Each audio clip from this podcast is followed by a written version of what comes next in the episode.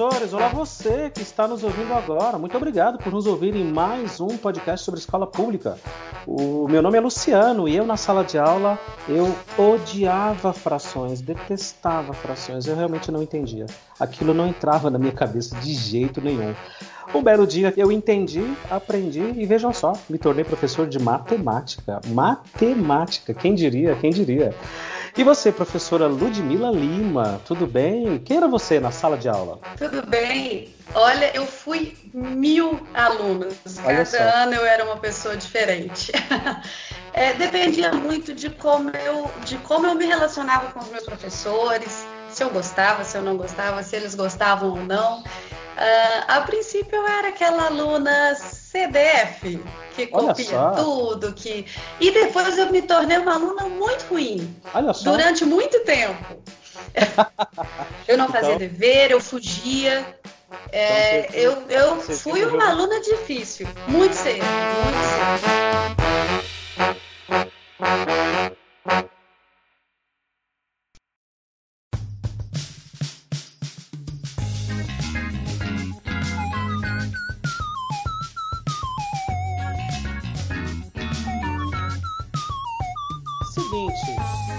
Pula nessa parte das frações que eu realmente não entendia quando era criança. Para mim era uma coisa tão triste, tão triste. E é lógico que eu não tive a professora Ludmilla, eu não aprendi através de desenhos, de quadradinhos, chocolates, barras. Não aprendi nada disso, nada. Era um número puro e simplesmente resolve isso aí, se vira. Você não entendeu? A culpa é sua. Você que não se dedica. Mas é lógico, olha só, o Joãozinho Presta aprendeu. Atenção.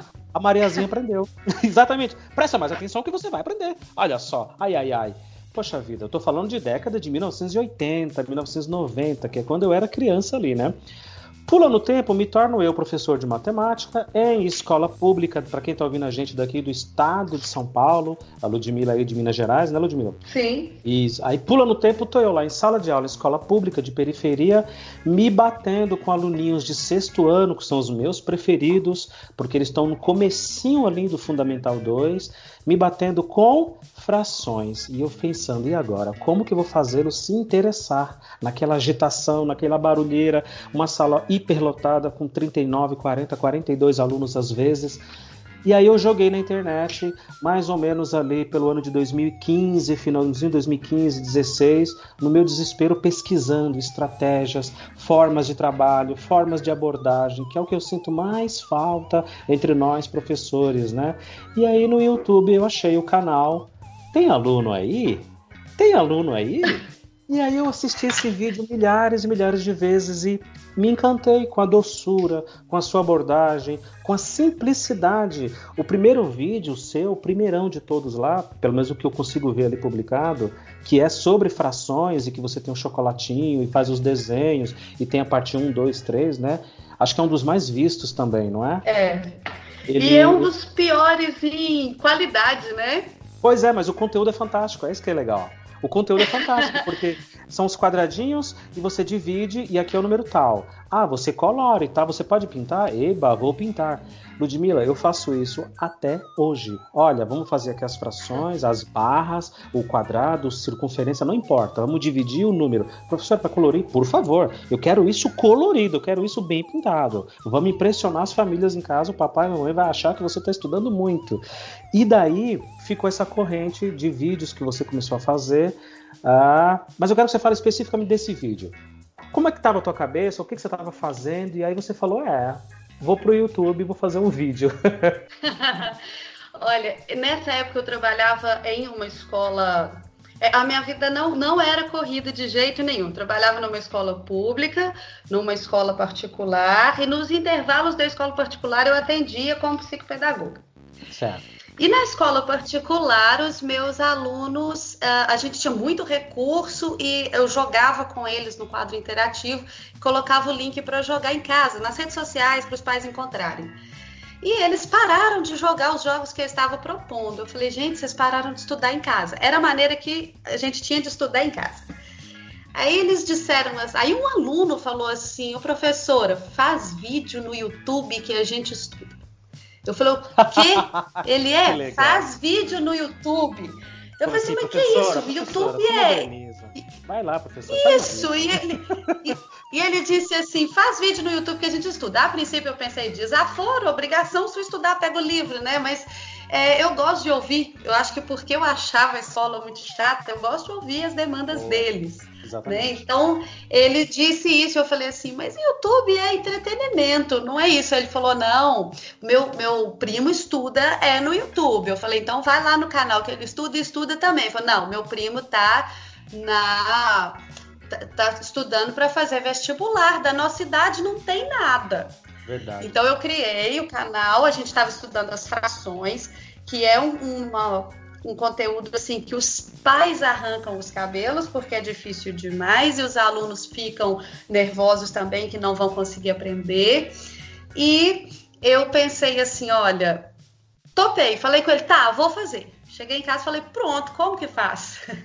Eu não tinha a menor ideia de como é que eu ia fazer aquilo. Eu tinha uma câmera, não tinha um tripé, eu colocava minha câmera em cima de umas caixinhas e ela caiu várias vezes. Caiu várias vezes, assim, o, o ambiente não era bom, a luz não era boa, tinha barulho da rua, mas eu tinha prometido e eu pensei, vou fazer. Uma coisa que eu acho que a escola tem de muito enjoado é colocar nomes nas coisas que, que fazem parecer que são outras coisas. Fração é um pedaço. É, perímetro é um contorno. Boa. E a gente tem sim que ensinar um novo vocabulário, ensinar o vocabulário da matemática, mas por que não fazer um link antes? Né? Um, um, por que não mostrar para a criança que ela já conhece aquilo? que ela sabe, ela já contornou, ela já partiu várias vezes, né? Ela já, ela já dividiu coisas com outras pessoas. Então, é, ela, os pais ou elas mesmas fazem receitas ali. Eu acho que nos primeiros vídeos tem uma questão de receita, três quartos do copo, três quartos da xícara, alguma Eu coisa vi isso assim. do copo também, então, do leite. Isso. Então, por que não mostrar que aquilo é, a matemática, ela não é uma ciência que veio de Marte, ela é uma coisa daqui, é para quantificar, é para medir o que a gente usa, o que a gente vive. E por que, que a gente coloca tudo em códigos como se fosse uma coisa de outro, de outro planeta? Né? É importante entender o código, mas é importante entender o que ele representa e que o que ele representa está aqui na nossa vida. Por isso que é que, eu comecei serve, né? a fazer. É, para que serve, como funciona, e, e, principalmente a criança entender que é aquilo que ela já vive, que ela já conhece. É um nome novo, uma representação nova para uma coisa que ela já conhece. Bom, essa é uma dificuldade que eu tive também no começo da minha carreira, especialmente com as apostilas. Aqui no estado de São Paulo, a gente recebe o material pedagógico, as apostilas para trabalhar com os alunos a partir do sexto ano até o ensino médio. E a linguagem é extremamente complexa. Calcule a razão do número tal pelo número tal, que não sei o que. Caramba, eu vou ter que traduzir isso. Eu não deixo, tá? Eu não deixo eles abrir o livro, a apostila, antes de contextualizar, de passar alguns exercícios, alguns desenhos também. Eu tenho trabalhado muito com desenhos na questão matemática para expor, para que eles entendam. É uma introdução. E depois sim, você vai para o conteúdo e aí toca o barco, né? Para as dificuldades. Esse ano em Minas Gerais você está com alunos do primeiro aninho, né? É o comecinho ali da vida deles na escola no ensino fundamental. A gente não está contando aqui para escola, prézinho, jardim. Eu já vou perguntar como é que chama esses nomes aí em Minas Gerais. E quantos alunos tem na sua sala esse ano? Esse ano são 23, porque tem um aluno especial, então a turma é reduzida. Legal, legal. Não pode ter mais quando tem aluno especial, é isso? Não, são 24 na verdade, não pode ter mais. Não pode ter mais, é mesmo? Não, para a gente dar mais atenção. Assim, a gente sabe que nem sempre o que pode e o que não pode acontece, né? Escola ah. pública tem isso. Mas não pode ter uma sala muito lotada quando a gente tem um aluno especial, porque a gente precisa dar atenção para aquele aluno. Mesmo que o aluno tenha professor apoio, né, que é um direito dele, a sala não pode ser muito lotada, não. Legal.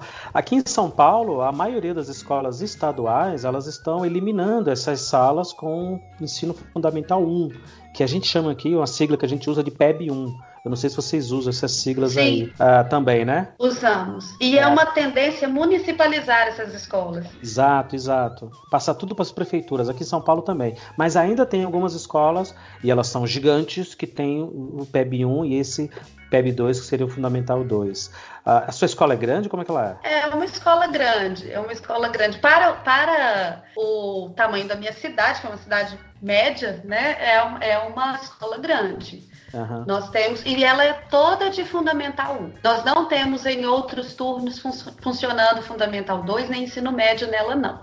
A escola que eu trabalho hoje é uma escola ideal.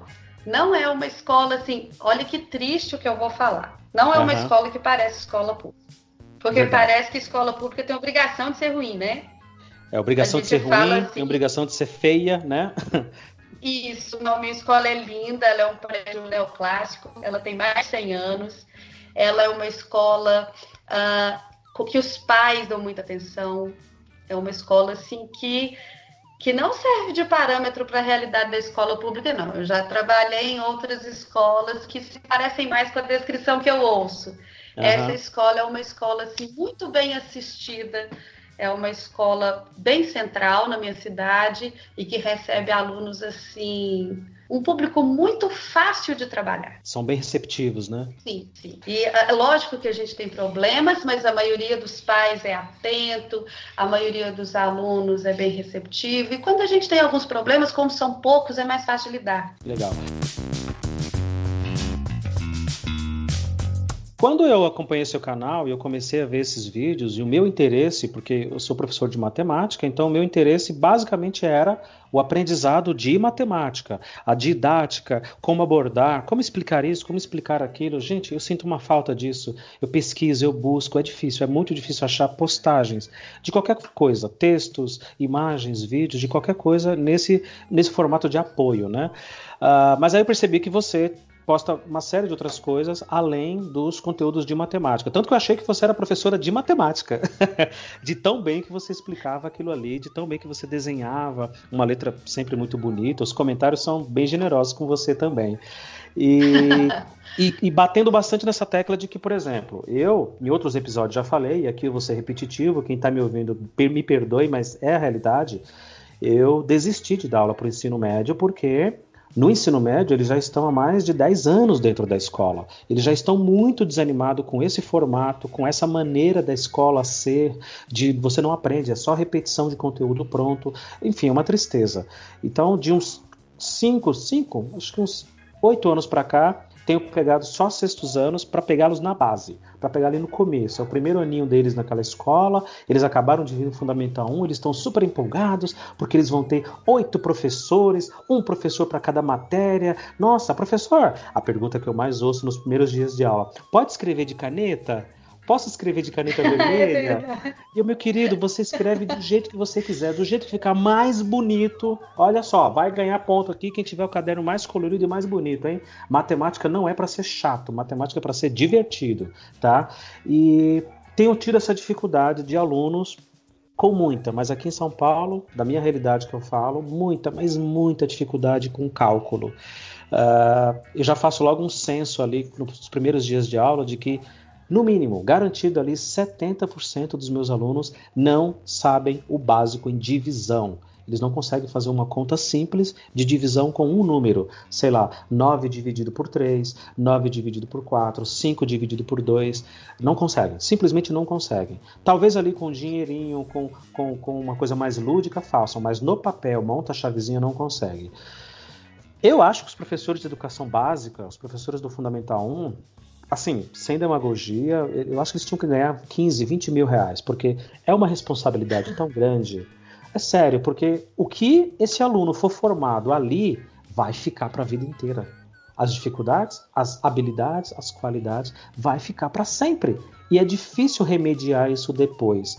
Uh, dentro da sua realidade, do que você vê, conversando com os colegas, com pais de alunos, com os aluninhos, ao, ao longo da sua carreira, tem essa dificuldade mesmo de você inovar, de você fazer coisas novas. Gente, vamos, vamos fugir disso aqui, tá chato, vamos dar uma aula diferente, porque senão eles não vão aprender, né? Tem demais.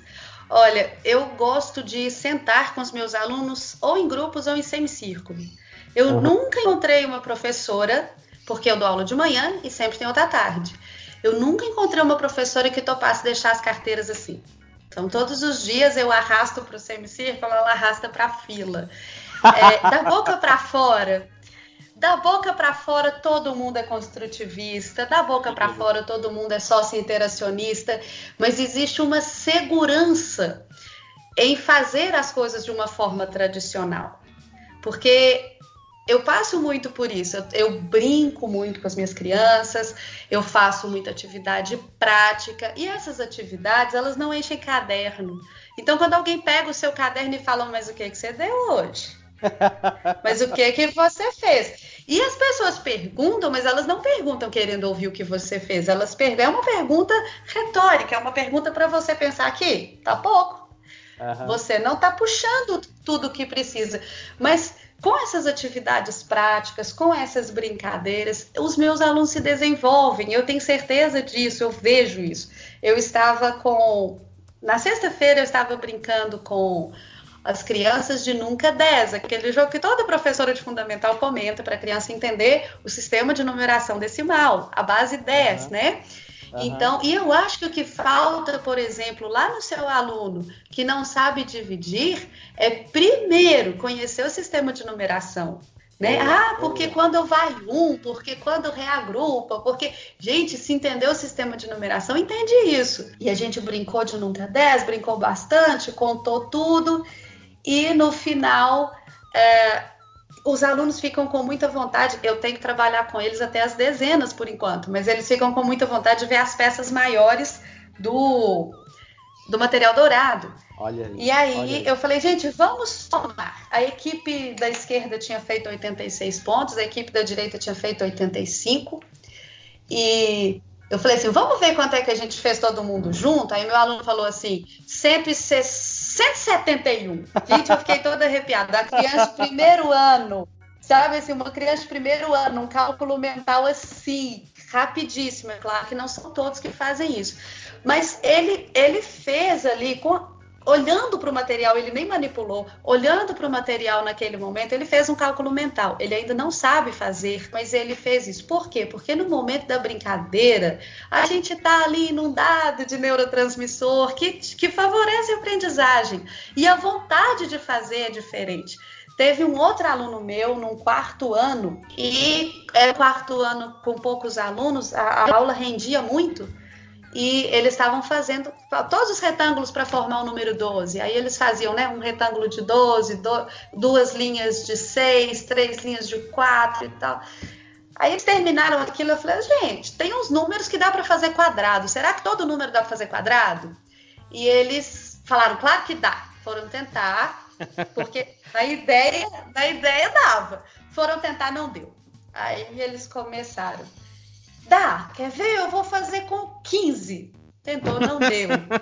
Eu vou fazer com 12. Aí tentou, não deu. Aí ele descobriu 9. Foi o 9, deu. Aí aquela gritaria dentro da sala. O supervisor passa na porta e pergunta se você não vai dar aula, né? Aí conseguiu 9, conseguiu 16. O 15 ele fez, fez, fez tentou de várias formas, até que resolveu pôr mais um e descobriu que o 16 também dava e tal. E aí os alunos fizeram, começaram a conseguir, descobriram que se multiplicasse o número por ele mesmo dava quadrado. E aí um aluno vira para mim e fala assim: "A raiz quadrada tá aqui?"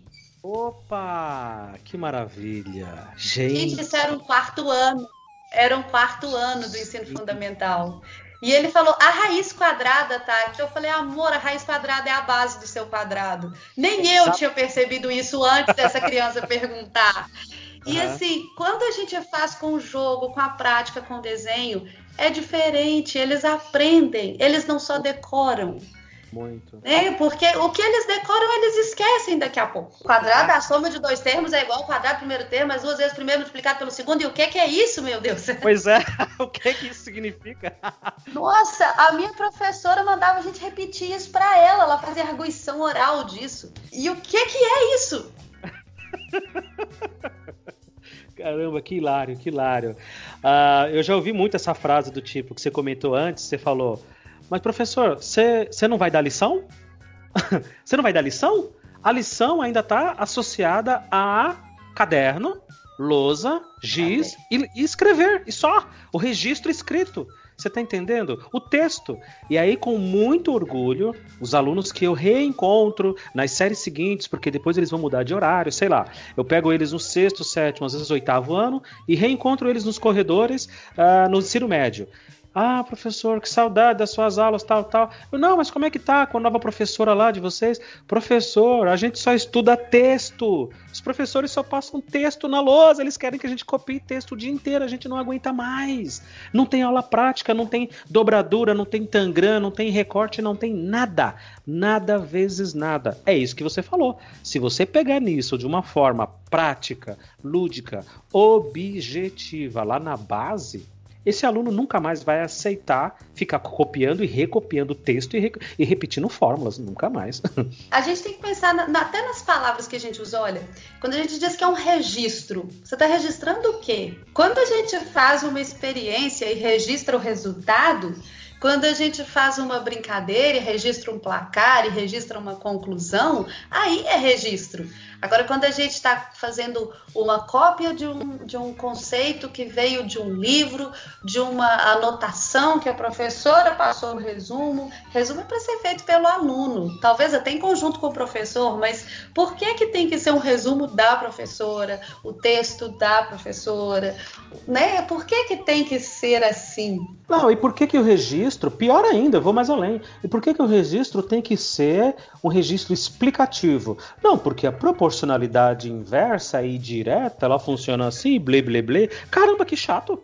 Que chato. Eu tava esse ano, inclusive, no sétimo ano, nas turmas que eu tenho do sétimo ano, e tava lá no, na apostila explicar a proporcionalidade diretamente proporcional e inversamente proporcional. Eu falei, caramba, eu vou perder a atenção deles no primeiro minuto que eu falar diretamente proporcional e inversamente proporcional. Eu vou perder a atenção deles. Eles, eles vão. Ludmilla, eles estão com o smartphone no bolso, eles estão com o planeta no bolso. Tu acha que eles vão ficar preocupados com giz e lousa que o professor tá lá falando que ele é o mestre, porque ele estudou mais? Ah, vai, vai, vai, vai para outro lugar. E aí eu falei, bom, eu vou abordar de outra forma. Fecha os livros, fecha fecha a apostila. Meninos e meninas, todos vocês aqui são iguais? Um olhou para o outro e falou: Não, mas não mesmo. Ué, mas vocês estão na mesma sala, na mesma série, na mesma escola, mais ou menos ali na mesma idade. Então, proporcionalmente, vocês são iguais, não são? Não, há diferenças. E eu vou te contar: foram duas, três aulas que fluiu abordando a idade, peso, altura, a proporcionalidade entre um e outro. E isso fluiu de uma maneira fantástica. Quando a gente foi para o livro e para a apostila, eles entenderam o exercício pularam, sabe a parte do, do, do, da teoria? Eles pularam, eles foram direto para a prática porque eles sabiam o que tinha que fazer. E é isso que falta. A gente em escola pública não pode se acomodar, ah, porque é público, porque este governo não se importa com a gente, porque o salário isso, porque a carreira aquilo. A gente sabe das dificuldades, mas a gente não pode se acomodar porque é nossa responsabilidade que eles aprendam. É a profissão que a gente escolheu. Tem que fazer bem feito. É verdade. Olha, eu já fui essa professora ressentida. Eu já fui essa professora que falava: eu não ganho para isso.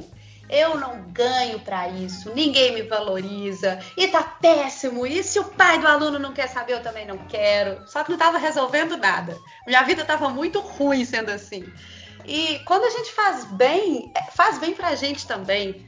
Né? Assim, o, o, qualquer ambiente em que você entre fazendo bem para alguém vai ser bom para você. Se estiver fazendo mal para os outros, vai ser ruim para você. O incômodo ele não vai só para um lado, ele não é direcionado para onde a gente quer.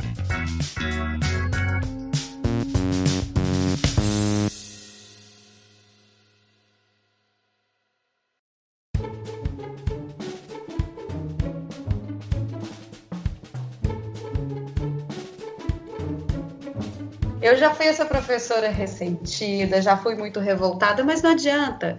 O que, a questão é a seguinte: tá ruim, faz melhor, faz a sua parte. Faz o que está ao seu alcance. Você não vai trocar a família do aluno, você não vai educar os pais, mas dá para fazer ali dentro, dá para ser legal. É, essa questão que você estava falando do registro, do, do ensinar o texto, a escola ensina muito um discurso. Você vê isso pelas questões, pelos ensinos ambientais. É, ah, não pode fazer isso, o certo é assim, o certo é assim, assim. E a criança sai falando aquilo ali direitinho, né? 70% do planeta é água, mas a água, só 1% que, é, que pode beber, mas aí ela vai lá no bebedouro e joga a água fora. Né? Só para dar uma volta. E ele vai lá e deixa a torneira do banheiro aberta. A escola ensina muito discurso. Ela só vai ensinar a prática quando ela ensinar pela prática. A gente mesmo, às vezes, ah, vamos fazer é, é, é brinquedo de garrafa PET é um brinquedo que ninguém vai brincar, é um brinquedo que é um enfeite que não enfeita nada. E a gente está é gastando papel e a gente está enchendo de EVA. Te, teve uma uma vez na minha cidade teve uma passeata do meio ambiente e as pessoas jogavam papel picado do alto dos prédios. Você pensa assim. Ah, usando cartaz, usando isopor, já... usando EVA, coisas bem poluentes, né? Isopor, EVA, é é, teve uma também, era. Esse ano eu, eu até ganhei muito dislike nesse vídeo, mas eu, eu vendo assim as professoras fazendo dia da água. Teve uma notícia próxima ao dia da água sobre uma baleia que foi encontrada morta na praia com 40 quilos de plástico no estômago. E as professoras estavam fazendo lembrancinha do dia da água com o balão. Aí a lembrancinha era linda, as crianças adoram, mas a gente tem que pensar na coerência das coisas também, né? A gente tem que pensar no que, é que a gente está ensinando. A gente está ensinando só um discurso, né? Não, mas eu vou jogar isso aqui no lixo certo, mas você podia não produzir esse lixo. E a escola às vezes nos deforma nesse sentido de ensinar só o discurso. Agora eu tô com as crianças bem fresquinhas, né? Aquelas que estão chegando agora na escola. Quando eu pegava as crianças de quarto, quinto ano, eu gostava de fazer uma atividade logo no início do ano de artes, que era o seguinte. Uh, ah, para trabalhar o prefixo auto, eu mostrava para as crianças autorretrato. Então tinha o autorretrato da Tarsila do Amaral, o autorretrato do Van Gogh, o autorretrato do Ziraldo, o autorretrato de um monte de gente. E aí a gente estudava que o, o prefixo auto é o que se faz de você, né? O que faz de você mesmo e tal. E aí as crianças entendemos, entendemos. Então, quem pintou o, o autorretrato da Tarsila do Amaral? Foi a Tarsila do Amaral e tal. Aí no final das contas você fala assim, gente, agora nós vamos fazer um autorretrato, vocês podem escolher qual, qual pintor que vocês vão pintar. E aí eles ah, o Ziraldo porque é mais fácil, a Tarsila do Amaral porque é mais bonita e, não sei o que, e o Van Gogh tá legal. Eu vejo, gente, então presta atenção, vocês podem escolher qual pintor que vocês vão pintar o autorretrato. e aí eles ficavam assim. Aí, por fim, um aluno vira e fala: Professora, esse autorretrato não tinha que ser nosso? pois é. E por que, que você estava pintando o outro? Porque eu pensei que não podia questionar. Olha só. Porque se a professora mandou fazer, eu tenho que fazer. Então, às vezes, o aluno está entendendo e não tem a coragem de, de, de te desafiar, de certa forma, nem é um desafio, né? Mas de questionar, olha, professora, não pode ser autorretrato se não for da gente. E eu sempre fiz isso de propósito, porque quando eles chegam no quinto ano, eles já estão moldados assim. De fazer o que o professor mandou, do jeito que o professor mandou, né? E a flor tem que ser vermelha e o telhado tem que ser um triângulo. Quantas casas você vê na rua que o telhado é um triângulo? Por que, que a gente ensina isso para eles? Por que, que o chão tem que ser um traço debaixo do pé? Do, do... Por que, que a gente ensina essas coisas assim? Eu tive que levar meus alunos ao pátio e colocá-los espalhados e tirar uma fotografia para mostrar para eles que o chão não é um traço debaixo do pé. Porque os meus alunos, toda vez que a gente desenhava alguma coisa que não tinha um traço embaixo, eles perguntavam: seu desenho está voando? então, coisa, é uma coisa ensinada na educação infantil. O seu desenho está voando porque você não, não fez um, um traço embaixo. Então, são coisas que a gente aprendeu a ensinar, ensinou, ensinou porque aprendeu e que não fazem o menor sentido. E que a gente tem que pensar no sentido que as coisas fazem toda vez que a gente vai trabalhar. Às vezes uma coisa que fazia sentido no ano passado não faz mais. Né? Às vezes uma coisa que, que foi ensinada daquela maneira não é bem assim e a gente precisa entender isso, precisa trazer para a realidade, ver se ainda faz sentido, uhum. né? Porque uh, a ordem, a ordem alfabética, a ordem do dicionário, a gente ainda ensina, ela ainda é uma questão de organização, mas Tem professores que ainda exigem do aluno procurar no dicionário uma palavra, eles não conhecem o Google, não? Nunca ouviu falar em Sabe, tecnologia, um né? Eu levei uma enciclopédia para os meus alunos verem, eles ficaram encantados. Professora, mas e uma coisa que aconteceu nova, como é que ela entra na enciclopédia? Só dá para pesquisar coisa antiga, então? Sabe assim, são coisas que ah, não é que a gente não vai ensinar, mas muda o jeito de ensinar. Não é daquele jeito mais. E a gente tem que entender que é assim, a gente não vai voltar atrás. Como é que eu vou competir com a internet? Como é que eu vou competir com o celular? Eu, meu avô é carpinteiro. Eu nunca vi ele falar que vai competir com o serrote, com a serra. Ele usa. É a ferramenta, né? É a ferramenta. Eu nunca vi ele falar que vai competir com uma lixadeira elétrica. Com... Ele usa. Então a gente tem que, que entender que é para usar, que está aí. O Diário Digital aqui em Minas, ele foi ele foi implantado há uns dois anos. E foi um custo para o pessoal aceitar que tinha que lançar ali, que tinha que ser feito daquela forma. E a gente falava, gente, mas você vai no bar, o, o garçom já tem um tablet para fazer o seu pedido, não é no papel mais. Verdade. Tudo que você vai fazer já está informatizado, só a escola que não. É, eu, eu ouço professores assim é, eu não posso perder tempo na sala de informática, eu tenho muito conteúdo para dar. Como se você fosse ali, como se bater você papo. fosse ali, assim, brincar, bater é. papo, sei lá. E que hora que eu vou dar é, lição então, para assim, eles, né? É, que hora que eu vou dar o conteúdo?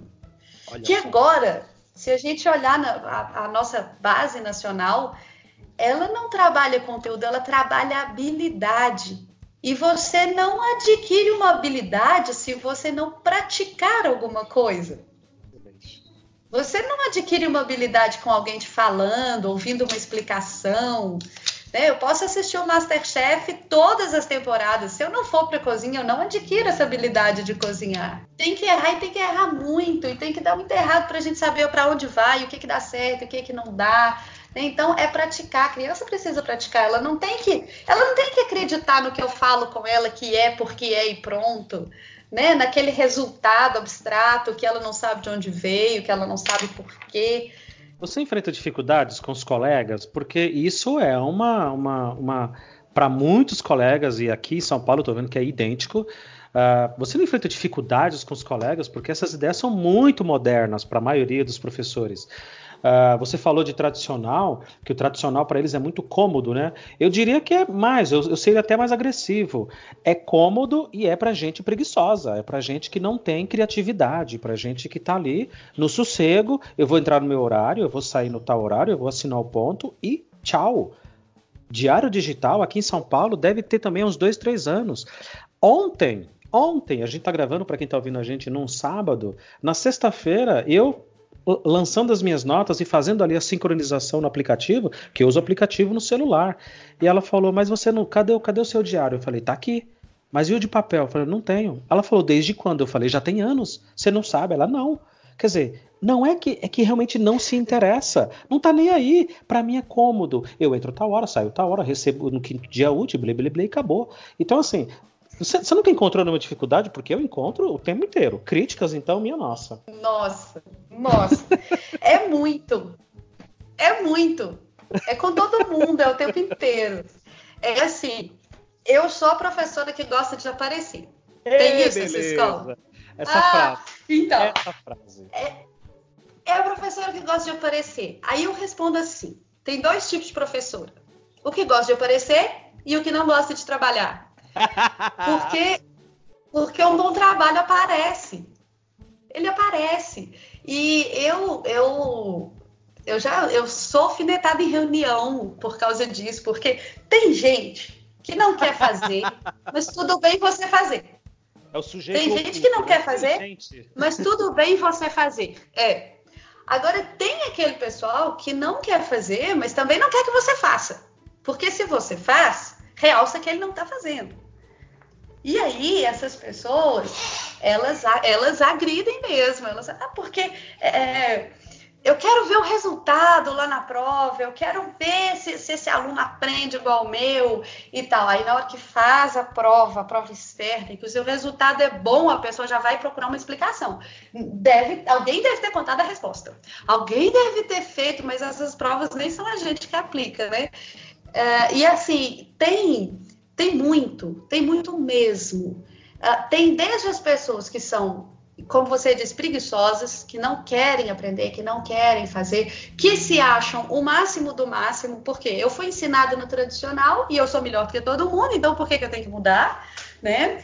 E tem aquelas pessoas que não compreendem que funciona, que não têm coragem de tentar. E tem também aquelas pessoas que não sabem como fazer, mas querem aprender. E eu acho que foi aí que o canal Olá Tem Aluno Aí virou Boletim Escolar Online porque tem sim também muita gente que quer fazer, não sabe como, mas quer fazer. Aquela pessoa que sabe que uh, do jeito que eu fui ensinado não foi bom, mas como que eu vou fazer então? E aí essas pessoas vão procurar e vão fazer. Uh, tem mas essa crítica, essa é como eu disse mais cedo, da boca para fora todo mundo é construtivista, todo mundo é sócio interacionista, todo mundo está trabalhando pela autonomia do aluno. Né? Todo mundo, mas o aluno tem que sentar em fila, copiar do jeito que eu fiz, cada vírgula no lugar que eu fiz, a caneta grifada da cor que eu grifei, e aí a autonomia dele vai ficar para quando ele tiver autonomia em outro lugar. Porque aqui não, aqui sou eu, sou professora, e se eu mandar fazer autorretrato de outra pessoa, você vai fazer. Então, é, essa dificuldade existe sim. E essas pessoas que se incomodam existem sim. E eu já fiquei triste de ser a professora que gosta de aparecer, mas hoje eu não fico mais, não. Eu acho que o bom trabalho ele aparece mesmo. É, é o natural. Eu prefiro aparecer com um bom trabalho do que aparecer com um resultado ruim, com alunos infelizes, no YouTube, por exemplo, que é onde eu tenho mais, mais audiência, às vezes eu estou lá falando, sorrindo e, e, maquiada e com um material bacana e a pessoa pensa, nossa, mas essa maravilha toda? não, não é não. Não é não, mas a gente faz porque dá resultado. Dá um resultado perfeito, 100% e tal, não. Mas a gente faz porque se fizer menos, dá menos resultado ainda.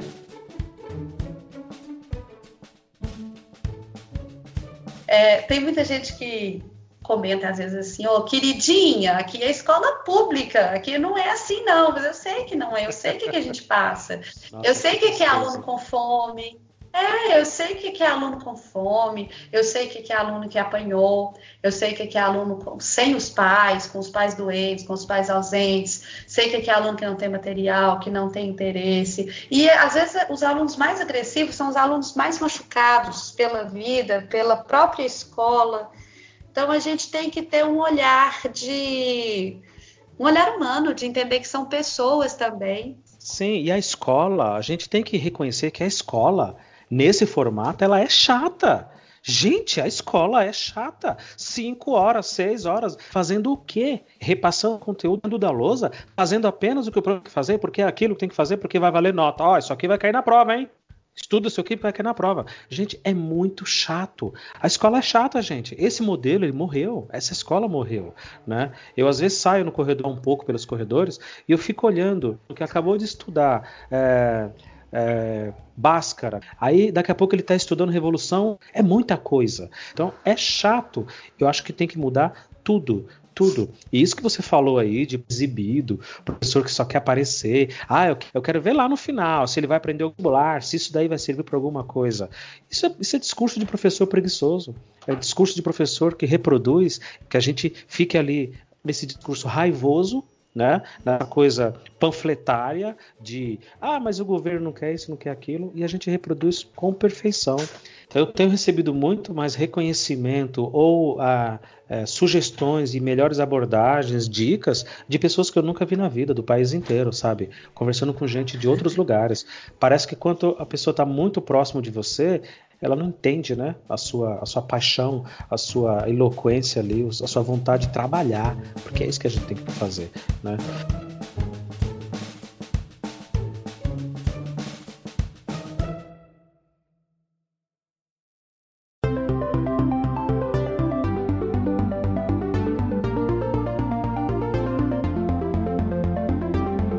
vídeo aí no seu, no seu canal que tem mais views? Olha, que tem mais views são os mais antigos, esses de fração, mas o que tem mais view é, em proporção ao tempo, né? Aquele que tem mais.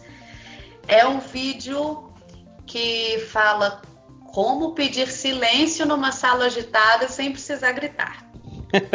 é, é, um vídeo, é, eu acho que é uma questão de toda professora, não sei se é de, de toda, mas do ensino fundamental é muito. A gente grita, a gente sabe que é horrível, que é feio, mas tem momentos que a gente não vê outra alternativa a não ser gritar, porque eles fazem barulho. Eu fiz um vídeo sobre isso, sobre como pedir o silêncio para os alunos sem precisar gritar. Uma coisa que funciona demais no ensino fundamental é cantar com as crianças. Eles gostam, é prazeroso e é uma coisa que você faz e modula o tom de voz deles. Então, quando você canta, eles cantam com você e à medida que você vai é, é, abaixando o tom, eles vão abaixando também e isso funciona muito para pedir silêncio em vez de gritar, oh, presta atenção, tô falando aqui, ó, né? Porque na minha época de escola, se o professor parasse lá na frente, a gente já tremia e ficava calado, porque via uhum. que ele estava esperando e que ele queria falar. Hoje, se você parar lá na frente, pode ser que eles parem e pode ser que você fique 50 minutos parado. Na né? Porque eles vão, opa, né? professora não está falando nada, professora não está fazendo nada, a gente pode ficar de boa. É, então, é engraçado, é, são, porque a gente pede silêncio gente... fazendo barulho, né? Isso, pede silêncio gritando, né? Uhum. Então, é, então, assim, tem, tem coisas que a gente pode combinar com as crianças um código para elas saberem por quê. É, por que, que eu preciso pedir silêncio? Porque a minha aula não tem que ser silenciosa também o tempo inteiro. Tem conversas que são muito produtivas dentro da sala de aula. Tem conversas que são. Às vezes o aluno está ensinando o outro de uma maneira que a gente, com o nosso vocabulário, não consegue ensinar, e ele consegue, porque ele entende a dificuldade do colega, é, é aquela troca de, de, de atividades. Eu trabalho muito respeito de um pelo outro para não ter crítica dentro de sala, porque sala de aula é lugar de você expor sua dúvida, de você expor sua dor, de você expor sua dificuldade, senão não está funcionando. E né, num, num, lugar onde você expõe, isso tem que ter respeito. Mas quando um aluno aponta para o outro, assim, ali na hora de exercício, olha, isso aqui está errado, e o outro fala, não está não, e eles começam a discutir, essa discussão é muito produtiva. Então a gente precisa ter conversa dentro de sala de aula. Conversa dentro de sala de aula é diferente de indisciplina. Né? A agitação é diferente de indisciplina, porque às vezes uma coisa que te empolga vai te deixar agitado, os alunos vão fazer barulho, e aí a gente tem que ter códigos, a gente tem que ter coisas para que eles entendam que naquele momento alguém vai falar. Outra coisa que eu acho interessante é o seguinte: não é fazer silêncio quando o professor vai falar, é fazer silêncio quando alguém vai falar. Porque a fala Qualquer do colega um. também nos interessa. É, a fala do colega também nos interessa. A dúvida do colega também é interessante para todo mundo. Então, essas, essas dinâmicas, essas coisas que fazem a gente é, mudar pequenos conceitos, pequenas ideias que a gente tem quando a gente olha, por exemplo, que esse vídeo é um vídeo que tem mais procura do que os outros, né? Um vídeo é um vídeo de indisciplina. Aí você vê se a professora já está digitando isso lá no Google, é porque está afligindo ela, né? Tem uma demanda, e né? Tem, tem uma demanda. E por que, que tem uma demanda? Porque às vezes a aula está tão chata que a pessoa não está conseguindo fazer, né? Às vezes está tão, tá tão horrível que que não tá, não tá dando para ficar calado. A gente tem isso. Aí em São Paulo tem módulo 2? Não faço ideia do que é. Explica para mim. A, a, gente tem aqui em Minas, a gente tem as nossas horas, as nossas horas que são horas letivas, que são horas é, em sala de aula, e uhum. a gente tem horas de planejamento e a gente tem um módulo 2, que são. Vou ser muito sincera que eu não sei nem quantas horas são, mas todos os, os, toda semana a gente se reúne e tem uma reunião extensa de planejamento, onde a gente conversa, tem reunião administrativa às vezes, e tem um momento de planejar que a gente está na escola, fora do nosso horário de trabalho. Então, tem escolas que fazem um dia no sábado, Então você tem ali aquela carga horária que seria de aula só no sábado para planejamento. A minha escola faz à noite na quarta-feira. Então ah. é, é muito tempo de planejamento. E eu levo canetinha para desenhar enquanto todo mundo está falando. Porque uhum. senão eu vou falar tanto que eu vou ficar inconveniente. Sabe? É, a gente não a gente adulto não consegue ficar sentado aquelas quatro horas ali. Boa. Com a disciplina que a gente quer da criança, não. Boa. Eu não consigo. Eu não consigo ficar sentada quatro horas olhando para minha diretora, olhando para minha supervisora, ouvindo o que, que elas têm para falar, ouvindo os recados. Então, assim, aí tem, tem vários perfis, né? Tem aquele, aquela professora que vai lançar uma polêmica atrás da outra, vai fazer uma discussão interminável, e aquelas discussões que, que tem um ciclo, que começa, fala uma coisa, aí o outro responde, aí o outro fala de novo, aí o outro responde, e fica eles ficam se repetindo e não termina nunca. E vira tem uma feira, aquela né? Colega, tem aquela colega que faz um, um, um carão lá que nada tá bom para ela, tem aquela outra que acha que tudo tá lindo, tudo ela balança a cabeça que tá bom, e tem a que briga com a que balança a cabeça que tá bom, e tem assim, então assim, é, Aí, aí as professoras fazem aquela conversa paralela que elas odeiam no aluno, elas fazem com o supervisor, com a diretora, né? Enquanto ela tá falando lá na frente, elas estão aqui atrás, tricotando, falando da novela, falando da Avon, vendendo Liquiti. Mexendo e, no celular. E é assim. Ah, o celular é demais. Aí, e é assim mesmo. A gente, a gente não dá conta da disciplina que a gente exige do aluno. Então, é, é mais um motivo para a gente estar tá pensando como é que a gente quer que esse aluno fique. O que é, que é produtivo, o que é que não é. Né? O que é que é, tem, tem aula que o aluno ele só se concentra em esperar acabar. Boa. Tem aluno que aprende a olhar as horas só para saber se está acabando a aula. Boa. Relógio Nossa. analógico é difícil, mas eu aprendi porque termina ali, ó.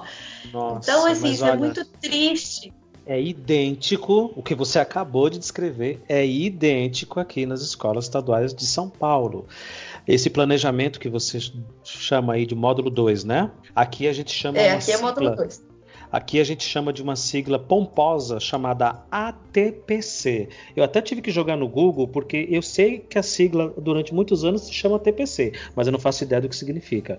Está aqui escrito são Aula de Trabalho Pedagógico Coletivo, ATPC.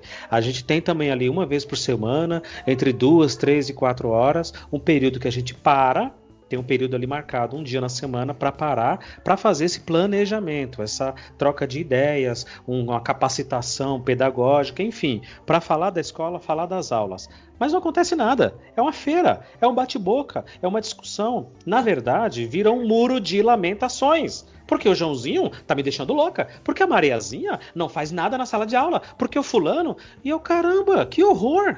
É uma das minhas maiores decepções em escolas são esses professores já cansados, já desgastados, reclamões e que não aceitam nenhum tipo de sugestão, que não aceitam trocar uma ideia, pensar a escola, pensar a sala de aula, pensar a sua prática. Uh, tem os planejamentos também que a gente faz, são os planejamentos bimestrais. Né? A cada final de bimestre tem uma semaninha que para tudo Vamos digitar as notas, vamos é, preencher ali os diários e fazer uma, um, um, planejamento de como será o próximo bimestre. É um horror, Ludmilla, é um horror, porque é o mesmo muro de lamentações de todos os dias, de todas as reuniões semanais. É um horror, é bate-boca, é gente que discute, é professor mexendo no celular. São quatro, cinco, seis horas diárias a semana inteira e não se discute nada. Foi aí que eu vi e pensei: caramba, isso lá no meu primeiro ano de carreira. Olha como a escola é chata para o aluno. Ele é obrigado a ficar calado, ouvindo alguém lá na frente falar, e o resto da sala, aquele inferno. E é terrível. É um clima ruim, não se aprende nada, não se discute nada, não se faz nada. É uma tristeza. Que bom, que alívio de saber que aí também é muito parecido, mas que triste que é parecido, né?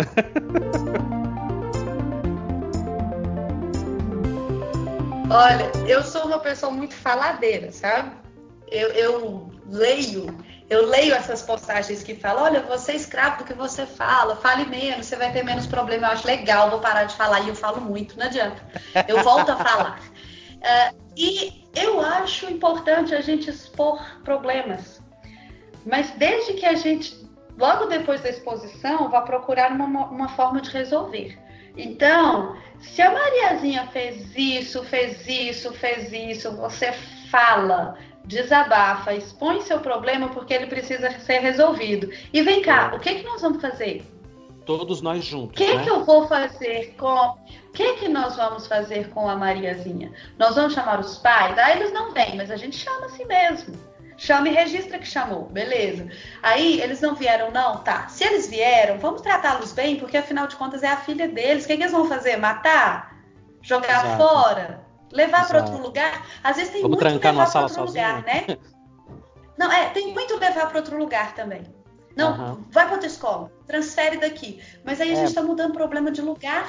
A gente está mudando o problema de lugar. A gente tem que pensar que ali é uma criança, é uma família. E a outra escola vai mandar o dele para nós também, né? Vai mandar o dele para nós. Eu dei aula numa turma que era assim, era num bairro e eu é, num bairro distante que eu recebi, a minha turma era toda formada de alunos da escola de outro bairro, um pouquinho menos distante, que tinham sido transferidos de lá por indisciplina. Então, assim, isso não resolve nada, o aluno continua ali. O aluno, o aluno ainda existe, o problema ainda existe, não é mudar de lugar que vai resolver. Né? E aí aquele aluno, quando ele era transferido ali, ele acabava voltando para outra. E, e, assim, eu sei que tem problemas que são sérios, que são reais, eu sei que existe agressão, eu sei que existe muita coisa, mas muita coisa também dá para ser resolvida. Muita coisa também dá para ser levada de outra maneira. Isso. Não, não é apontando para o aluno e falando aquele ali não sabe nada, aquele ali não aprende. Gente, quem é que não aprende? Alguma coisa ele aprendeu. Isso que você está falando, eu, eu vejo muito às vezes, por exemplo, ah, mas a Mariazinha, o Joãozinho, e eu fico calado, porque eu sou aquele professor problemático, né, que quer solução. Tá, mas vamos fazer o quê? Ele dá problema, então, vamos fazer o quê? Ah, o pai não vem, foi o que você falou. Tá, ele não vem. Eles não, eles não vão vir, porque geralmente o pai e a mãe sabem que o filho é problemático e o pai e a mãe também tá perdido. Ele tá completamente perdido. Mas por dentro eu fico calado pensando, ué, o Joãozinho comigo não dá problema ele produz, ele é um gênio, ele faz uma equação. Não, mas ele pelo menos não me dá problema. Então a minha abordagem é diferente. Agora vai falar isso. Olha, professora, colega, a Mariazinha comigo não dá problema. Nossa, se você vai falar isso, acabou, acabou a amizade. Acabou a amizade. Então é sim uma questão de abordagem, é sim uma questão de professor achar que ele é o mestre, que ele abre a boca e todo mundo tem que ficar calado. Ludmila, a gente sabe que silêncio não é sinal de aprendizado. Não é é sinal apenas de que eles estão entediados, como você disse, esperando a sua aula acabar. Pura e simplesmente. Isso. Tem aluno que vai na escola para aprender a calar a boca só. Só. Só. É para aprender a ficar calado, ficar sentado, obedecer. E aí, é, outro dia teve um. Eu tenho um aluno inteligentíssimo, maior gracinha, que é agitado, muito agitado. E lá no comecinho do ano, a mãe me falou assim: Você acha que eu levo ao médico, procuro uma medicação? Falei para ela: Não, não. Ele tem um problema? Quem quer? Quem quer? Não, porque assim, a escola tá, tá com essa tendência de pedir um, uma medicação, porque todo mundo tem TDAH agora, né? É, todo mundo é tem transtorno de déficit de atenção e hiperatividade.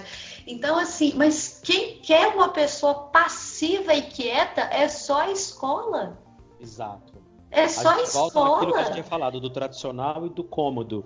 Se o aluno está em fileiras, olha só, o modelo do século XVIII francês, o aluno sentadinho, senhor, professor, boa tarde, professora, copia a lição da lousa. Opa, aquilo ali é confortável para o professor, porque ele não é desafiado, ele não é intimidado, né? Deu ali 50 minutinhos, você que está com o Fundamental 1, você às vezes não, não é só 50 minutinhos, você fica a, a manhã, a tarde inteira com ele. São quatro aquele, horas. Quatro horas, então. Mas aquele professor, sei lá, de ciências, eu de matemática, outro de história, é 50 minutinhos. Gente, silêncio que eu vou fazer a chamada. Agora silêncio que eu vou passar a lição. Agora silêncio que eu vou dar visto no caderno. É só isso. Ele não é desafiado. Ele não leva o aluno, por exemplo, para o pátio. Vamos fazer área? Eu assisti os seus vídeos de área e perímetro. Não, eu não vou dar isso na lousa porque vai ser chato. Vai ser chato. Olha só, o pedreiro precisa colocar a cerâmica aqui nesse pátio. Como que ele faz? O meu pai é pedreiro. Eu sei isso por experiência. E o pai fez a terceira série. E meu pai sabe fazer área quadrada. Como que ele sabe? Ele aprendeu na prática. Então bora pro pátio. Bora pro estacionamento da escola. Vamos pra calçada da escola. E aí eu tenho que agradecer a minha diretora que ela é super minha parceira. Às vezes o aluno tropeça, cai, machuca, se arranha, porque eles se empurram, né? Tem uma sempre dá um problema. E ela tá super do meu lado e nunca me deixou na mão da, dos poucos problemas que eu tive. Mas é isso, é esse comodismo do professor não querer ser desafiado, do medo de ser desafiado.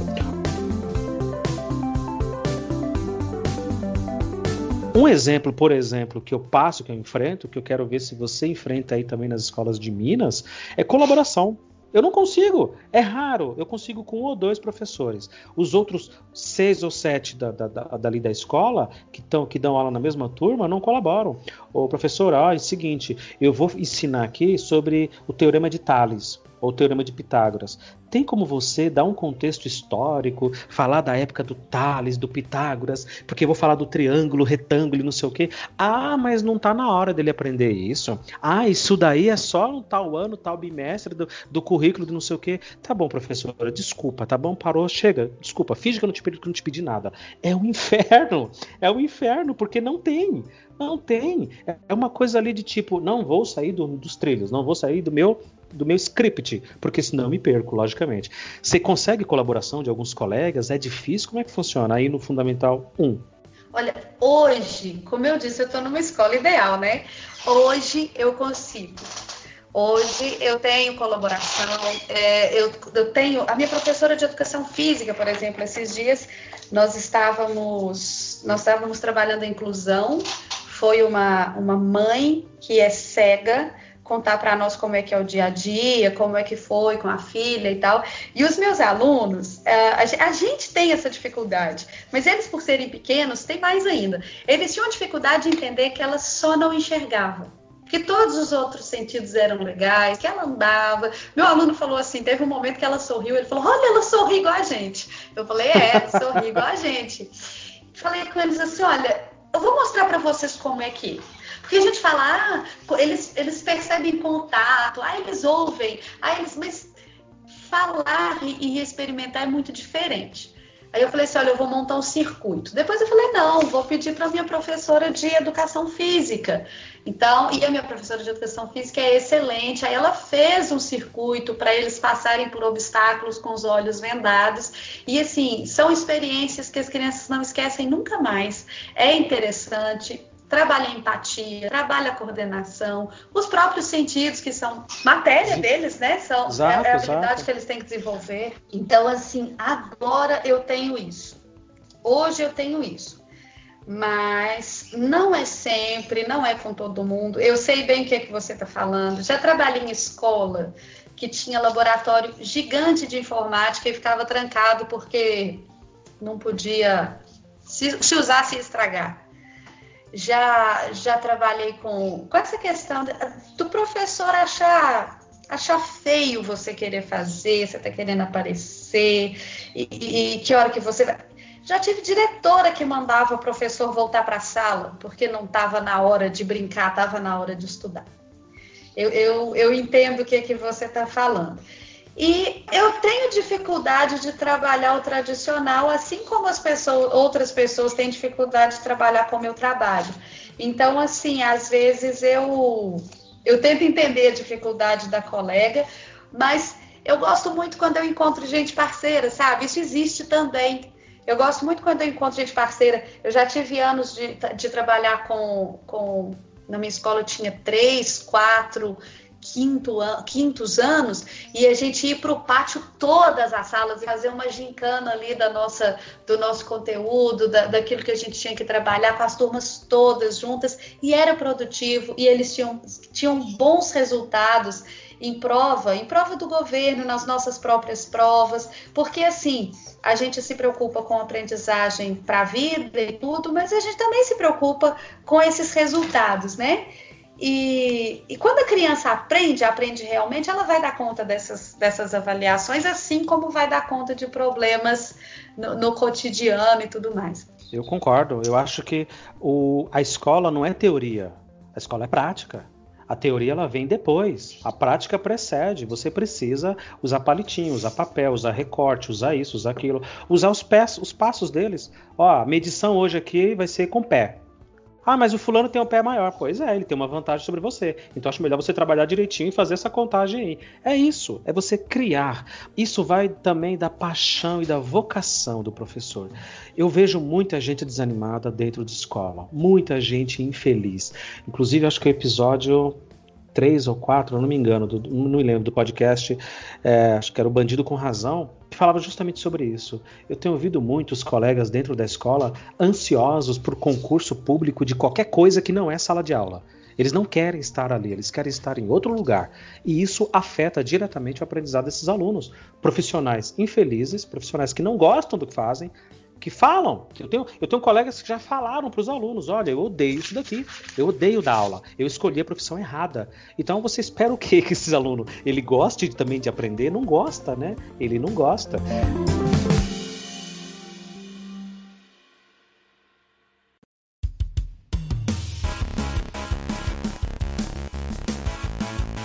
Você se lembra do seu primeiro dia de aula ou não? Primeiro dia de aula, é, lembro, foi pavoroso. Primeiro dia de aula como professora ou como aluna? Como professora.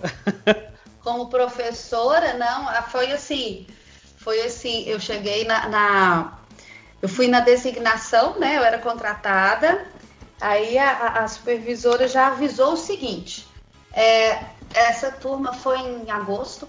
Essa turma teve oito professores esse ano. Nossa. O oitavo saiu semana passada e a gente está fazendo a contratação. Quem vai encarar, não foi nem pegar.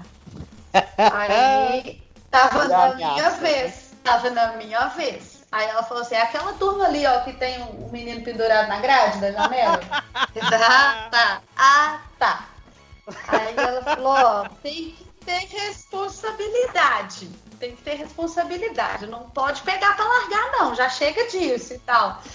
E aí eu perguntei para ela assim, eu não, eu nunca trabalhei, vocês têm um planejamento, o, o conteúdo que dava, não, você ficava dentro quatro horas e ninguém machucava a mão. e eu fui para lá com um plano de aula assim, que tinha um poema para para interpretar e tal, e eu falei, cara, poema aqui não vai dar não. E fui conversar com os alunos sobre expectativa, o que, que eles queriam ser da vida, e nada que eles queriam ser da vida precisava de escola, não. Olha só. As expectativas dele não eram essas. Teve até um aluno que riu e falou assim: Olha, é, você estudou, não estudou? Você quer me contar quanto que você ganha?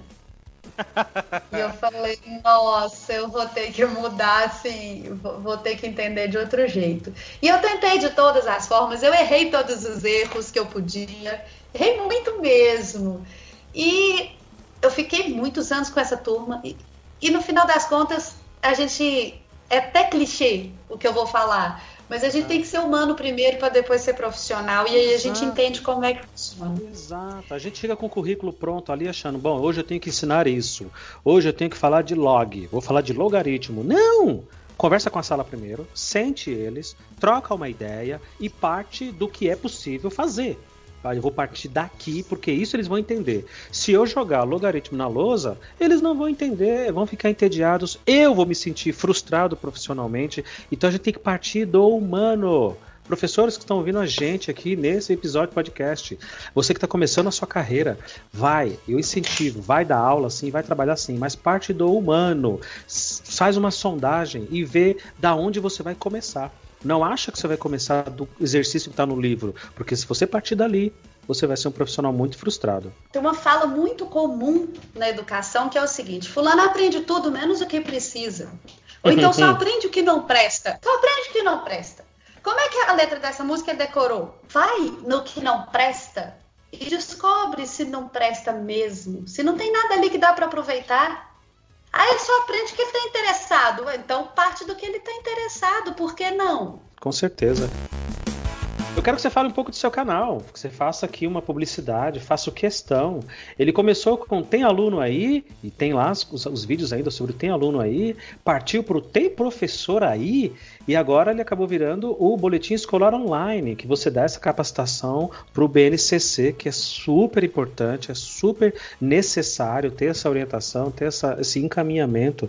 Fale-nos um pouco como que tem sido esse trabalho agora, além de tudo que você já faz, você dá aula, é, sabe, é, é esposa, é mãe de família, trabalha e está ali trabalhando também com essa questão do BNCC. Como é que tem funcionado? Como é que surgiu? Como é que chegou isso para você? Olha, foi, foi mais ou menos assim. Come, o canal começou para aquele aluno que deu a ideia de poder estudar. Chamavam é lá, chama? tem aluno aí, porque eu achava. Ele chama Miguel.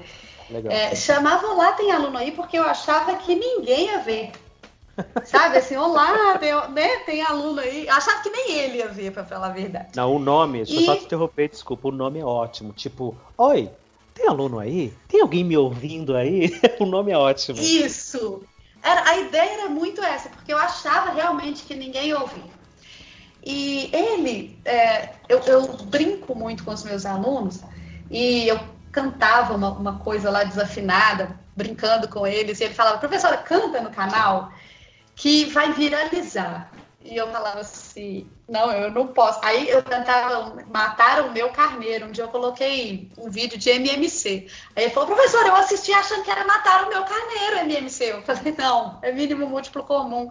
Mas ele ficou bravo e tal. E eu, já, e eu pensei muito nisso, sabe? É, que quando a gente apela, quando a gente faz umas coisas assim, né? Um, a gente tem mais audiência nessas mídias. Mas eu pensei, não, eu vou fazer o que eu sei fazer, do jeito que eu sei fazer, do jeito que eu acho que é legal, porque há de ter alguém para assistir. E eu fiz, foi, eu fiz isso para o aluno do quarto ano. Só que como eu estava numa escola de, em uma escola pública e em uma escola particular ao mesmo tempo, eu sempre tive uma preocupação de não fazer mais por nenhuma das duas. E aí eu estava trabalhando fração em uma, em uma escola e na outra eu acho que eu estava trabalhando, nem lembro o que era. Eu falei, não, vou ter que fazer vídeo para os alunos do quinto ano também. E eu fiz e falei com eles. Aí eu fui no quarto e falei, gente, aquele canal que eu fiz para vocês, eu coloquei vídeo para o quinto ano também. Vocês não vão assistir, não, vocês não confundirem, tá? Assiste só os que for de quarto ano. Aí eles chegaram no outro dia. A gente assistiu tudo, mas eu acho que a gente entendeu, professora. E eu falei, gente, eu fiz esses meninos estudarem matéria que não era obrigação. Tomei gosto. Eu falei, eu fiz eles estudarem coisas que não era obrigação, que não... pronto. Aí eu comecei a gostar do negócio. Sabe, eu sempre gostei muito de estudar, mas eu não gostava da escola, de escola, né, da estrutura de escola, do você ter que aprender o que alguém quer que você aprenda, de ter que fazer daquele jeito, mesmo você conseguindo fazer de outro. Eu tinha dificuldades com essas coisas da escola, da estrutura da escola daquele formato programado, formatado, tudo daquele jeitinho, tem que ser isso, tem que ser agora, exatamente. né? Exatamente. É muito chato. Isso, e, a, e, a, escola continua assim até hoje, infelizmente, né? É, uma coisa que me deixava louca era a questão do caderno, assim. É, por que, que eu não podia desenhar no meu caderno? Por que, que eu não podia fazer da cor que eu quisesse? O caderno era meu ou era da professora? Pois é. eu boa. tinha então essas coisas assim eu tinha essas coisas. É, questão de professor arrancar folha do caderno. o caderno é meu, você está arrancando minha folha. Você está arrancando o que eu fiz para mim, tá bom. É. Né? Então, assim, é, é eu, eu entendo dessa maneira. É o meu, eu faço assim, assim eu entendo. Eu tinha essa dificuldade, eu tive essa dificuldade por muito tempo. Ah, legal. Legal. Depois disso, à medida que o canal foi ficando, né, que esses vídeos foram ficando lá, foram aparecendo os professores. Ah, me dá uma dica de como que faz isso, me dá uma dica de como faz aquilo. Às vezes o professor queria relembrar aquela matéria, às vezes o professor queria só ver um jeito novo de ensinar e começou a ter muito, muito mesmo essa demanda de professores. Ah, eu acho que o clima na escola, você me falou de colaboração agora mesmo, eu acho que o clima da escola nem sempre é aquele clima bom que uma professora tem a liberdade de chegar perto da outra e falar, olha, como que você faz isso? Olha, como que eu posso fazer isso? Porque ela tem medo de ser criticada, ela tem medo de ser crucificada. Então elas começaram a achar, eu falo elas porque ensino fundamental tem mais professora, é, né? Mas né? começaram isso, começaram a chegar e perguntar: olha, como que eu faço isso? Você tem uma ideia disso? Você tem vídeo disso? Você tem vídeo daquilo? E aí eu comecei a colocar. E por que a BNCC agora? O canal passou por muitas fases, né? Eu não dou conta de fazer a mesma coisa por muito tempo, não, porque eu acho que até o que é legal fica chato quando a gente repete demais. Com certeza. Mas por que, que chegou na BNCC? Quando eu, eu te contei aqui agora do meu primeiro dia de aula, quando eu comecei a dar aula, eu não tinha noção do que trabalhar. Não tinha a menor noção não fui preparada para isso na faculdade. O que que você trabalha? O currículo não me foi apresentado nem na, na, na formação, nem nas escolas onde eu fui trabalhar. A gente sentava para fazer planejamento e as professoras mais antigas iam ditando coisas que a gente tinha que ensinar naquele ano da cabeça delas. Aí começou um, um, um movimento aqui é, para aumentar os resultados do Estado nas avaliações externas, começou o movimento da gente conhecer nossa matriz curricular. E foi, foi um caminho confuso. A própria superintendência não sabia o que indicar, não sabia o que mostrar, mostraram matrizes, a, a, matriz da prova, que era a matriz de referência, e a gente começou a treinar praticamente os alunos para fazer prova. Depois é que a gente descobriu que tinha uma matriz curricular, que é o que você vai trabalhar na íntegra, até chegar na habilidade da prova, que é o final do trabalho, né? E aí é, e aí eu fiquei viciada nessa matriz e comecei a estudar para entender o que é que eu tinha que trabalhar, como é que eu tinha que trabalhar, o que que era de cada ano, o que que era antes, o que que era depois. E aí quando eu já estava boa no negócio, falaram, não, mudou tudo, agora é BNCC. E eu comecei a ouvir uh, todo tipo de opinião de quem não sabia nada do assunto. Verdade. Né? A pessoa isso, via. Isso eu tenho visto muito. Ontem mesmo eu estava lendo uma reportagem linda, maravilhosa. Ah, porque os educadores se reuniram para fazer uma palestra. Fui ver o currículo da pessoa. Não é professor nunca pisou numa sala de aula. São educadores porque fazem grafite, porque fazem uma arte na rua. Tá legal, bacana, mas eu preciso de pessoas que entendam de sala de aula, por favor. Alguém me ajuda, alguém me dá uma dica. Isso tem muito, né? Tem demais a pessoa com formação que nunca pisou na sala de aula. Foi emendando faculdade, mestrado, eh, pós-graduação, mestrado, doutorado, mas nunca deu aula, não sabe o que é a realidade. Tem também aquela professora que tem, é, fala assim, tem 30 anos de experiência, mas na verdade ela tem um ano repetido 30 vezes.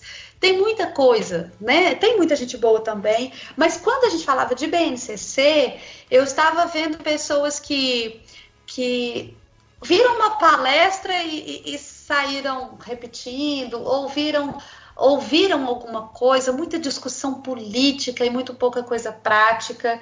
E aí eu perguntava para uma pessoa, às vezes a pessoa não sabe, mas quer te responder, não quer demonstrar que não sabe, fala um monte de bobeira. E aí eu falei, olha, onde é que eu encontro essa BNCC? É no site do MEC, ela tá lá para todo mundo, né? Tanto versão para imprimir quanto versão para estudar, para você ver online. E eu falei, olha, eu vou ler e vou entender o que, que é isso, como que é isso. Uh, a princípio, eu ouvi muita crítica, mas eu pessoalmente, na, na área que eu trabalho, que é do primeiro ao quinto ano, eu vejo a BNCC de uma forma muito positiva, eu vejo que ela traz, ela traz inovação para a escola, que ela não perde em nada no que a gente precisa trabalhar, que ela não empobrece a prática, ao contrário, ela enriquece. E aí eu fui entender o que que era porque eu acho que a escola tem que nos ensinar isso, aprender a aprender. Boa. Eu, como boa. professora, tenho que aprender. Eu, como professora, eu tenho que ser aprendente também. Eu tenho eu que aprender como que eu vou ensinar aquilo. E isso, então, e eu tenho que aprender a aprender, eu tenho que aprender a pegar uma coisa que ninguém sabe e ler, e interpretar e cruzar com outras informações que eu já tinha, né? Deixa eu ver. Primeiro eu li, que, que é a BNCC? Depois eu falei, agora deixa eu ver aqui com o currículo o que, que tem de coincidência, o que, que tem de diferença. Agora deixa eu pensar na minha prática como é que isso vai ficar. E isso acabou virando um curso. Né? Então tem o tem a, a tem o canal onde eu dou dicas, onde eu dou aulas, e tem o curso que é mais aprofundado para que o professor aprenda ali planejamento, e a, e a, avaliação, planejamento, prática e avaliação, de acordo com a BNCC, de acordo com essa nova proposta, que é uma proposta muito interessante e que já, já está aí. Não adianta a gente ficar xingando, reclamando, dizendo que ela é péssima. O que a gente pode fazer, se não tiver gostado dela, é entendê-la, aplicá-la e provar que ela pode melhorar. Aí a gente consegue mudá-la. Mas tentar, né, só pela crítica, só pela, só pela, pela, pelo discurso inflamado, ai, porque, nossa, eu, eu ouvi tanta coisa que agora que, que os políticos não querem que a gente aprenda, as políticas não são feitas para a gente não aprender.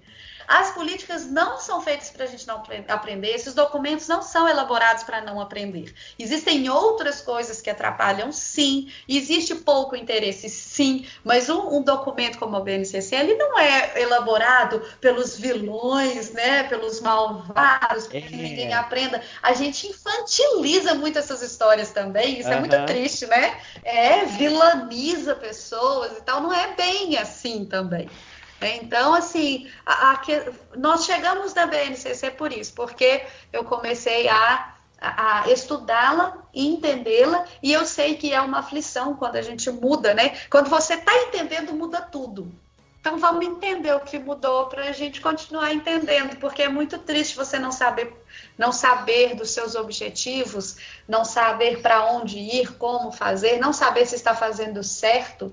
Né? Tem sempre alguém que vai te criticar, alguém que vai te elogiar, você não sabe se, se a crítica foi justa, se o elogio foi sincero. Então a gente tem que ter consciência do que a gente precisa fazer, do que, do que cabe a nós, para que a gente faça as coisas com tranquilidade, porque é possível fazer com tranquilidade. Eu tenho certeza disso. A prática tem mostrado isso. E toda vez que eu ouço esse discurso de que o governo não quer, o Estado não quer, porque esses políticos e tal, Infelizmente, os colegas vão me perdoar, mas eu vou ter que dizer isso. Eu só ouço isso de boca de professor preguiçoso. Eu só ouço isso. Eu postei no Twitter esses dias, professor politizadão que usa camisa de partido XYZ é o que mais falta, é o que menos está na sala de aula. Ele é um péssimo professor. Os, os, alunos odeiam a aula dele, os alunos odeiam a didática dele, a abordagem dele, porque ele é chato. Ele não é um professor moderno, não é um professor que encara as coisas de frente, as tecnologias, ou até um papel, uma dobradura, uma cartolina. Ele é um professor antigo que está muito mais focado em outra coisa que não a sala de aula. O meu foco, o foco da professora Ludmilla e de tantos outros que têm participado desse podcast é sala de aula. Tem problemas, é claro que tem, mas qual profissão que não tem? Né? Tem problemas, mas a gente vai ficar aqui gastando 90% da nossa energia panfletando, levantando bandeira, tentando mudar coisas que não estão ao nosso alcance, políticas públicas não estão no nosso alcance. No máximo, a gente pode fazer é participar, interagir, votar bem nas eleições, reclamar, mandar e-mail, pressionar os parlamentares, no máximo. Mas na sala de aula, a gente precisa ter uma, uma, uma prática produtiva, porque senão a gente vai envelhecer vai entrar em várias síndromes aí de burnout, vários males que atacam a nossa voz, a nossa saúde mental. Nossa, eu não quero nem entrar por esse lado, porque senão eu já fico deprimido. tá certo? Professora Ludmila, eu quero muito, muito, mas muito agradecer você, a sua participação. Eu tinha certeza que você ia trazer uma contribuição imensa da sua experiência, da sua voz, especialmente aqui da sua voz. As pessoas que estão acostumadas e que a partir de agora eu indico muito a conhecer o Boletim Escolar Online, o canal no YouTube, tem no Instagram, vai no Facebook, adiciona, se inscreve, curte, compartilha, espalha. Você que é aluno, a maioria da minha audiência não é de professor, é de aluno, né? Ou de pessoas que querem ser professores ou de pais de alunos. Super aconselho, super indico. E eu quero te agradecer essa imensa gentileza, né? Você é, nunca me viu na vida, mas aceitou o convite e estamos aqui falando sobre educação. Obrigado, obrigado, obrigado. Eu que agradeço, adorei a conversa e a gente tem que se ligar a pessoas que pensam assim, porque a educação da porta para dentro é muito legal. A gente tem que se tornar ela legal da porta para fora também. Boa. E é se juntando, conversando que a gente vai conseguir. Bom, Obrigado de novo, de verdade. Tchau, Até tchau. Até a próxima.